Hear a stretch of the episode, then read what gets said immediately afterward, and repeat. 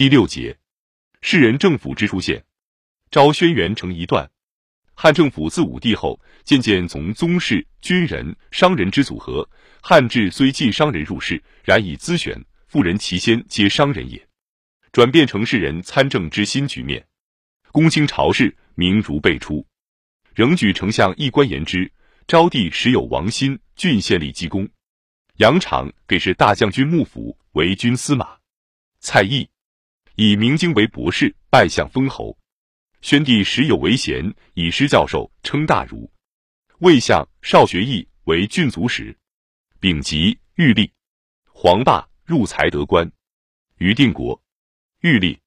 元帝时有为玄成，以夫人为郎，亦称明儒。匡衡，设策除长故。称帝时有王商外戚。张禹，郡文学。薛宣，廷尉书左。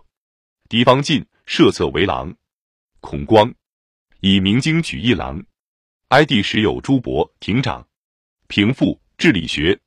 王家，设策为郎。孔光、马公，设策为郎。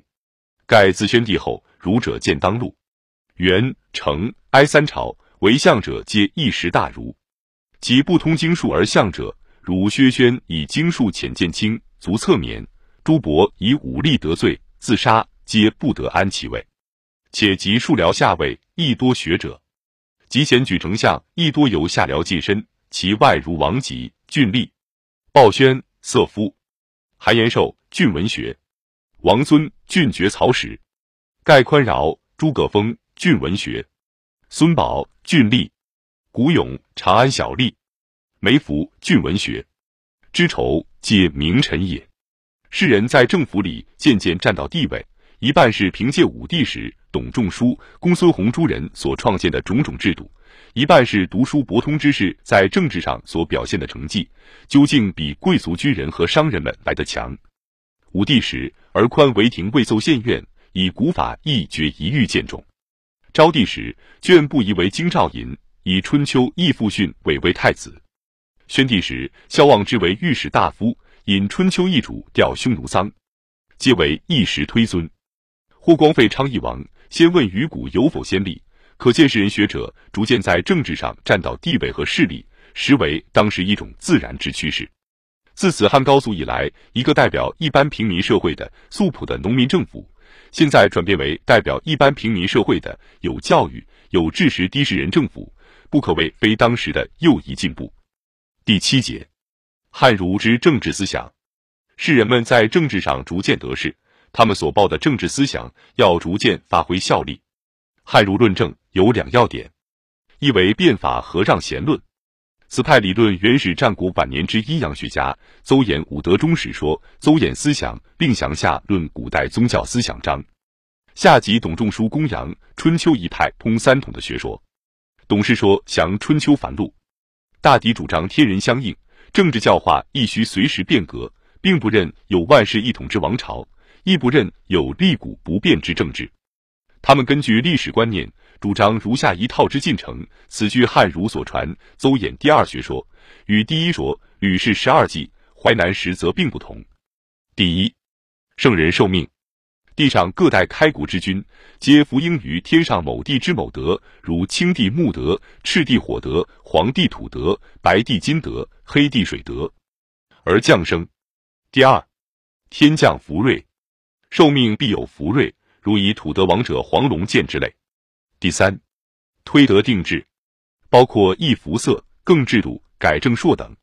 如水德王者服色上黑，以十月为岁首，属上六之类。董仲舒所谓天不变，道义不变，乃指政治上最高原理言与制度更易并行不悖。第四，封禅告成功，圣人受天命为地上君，固定制度。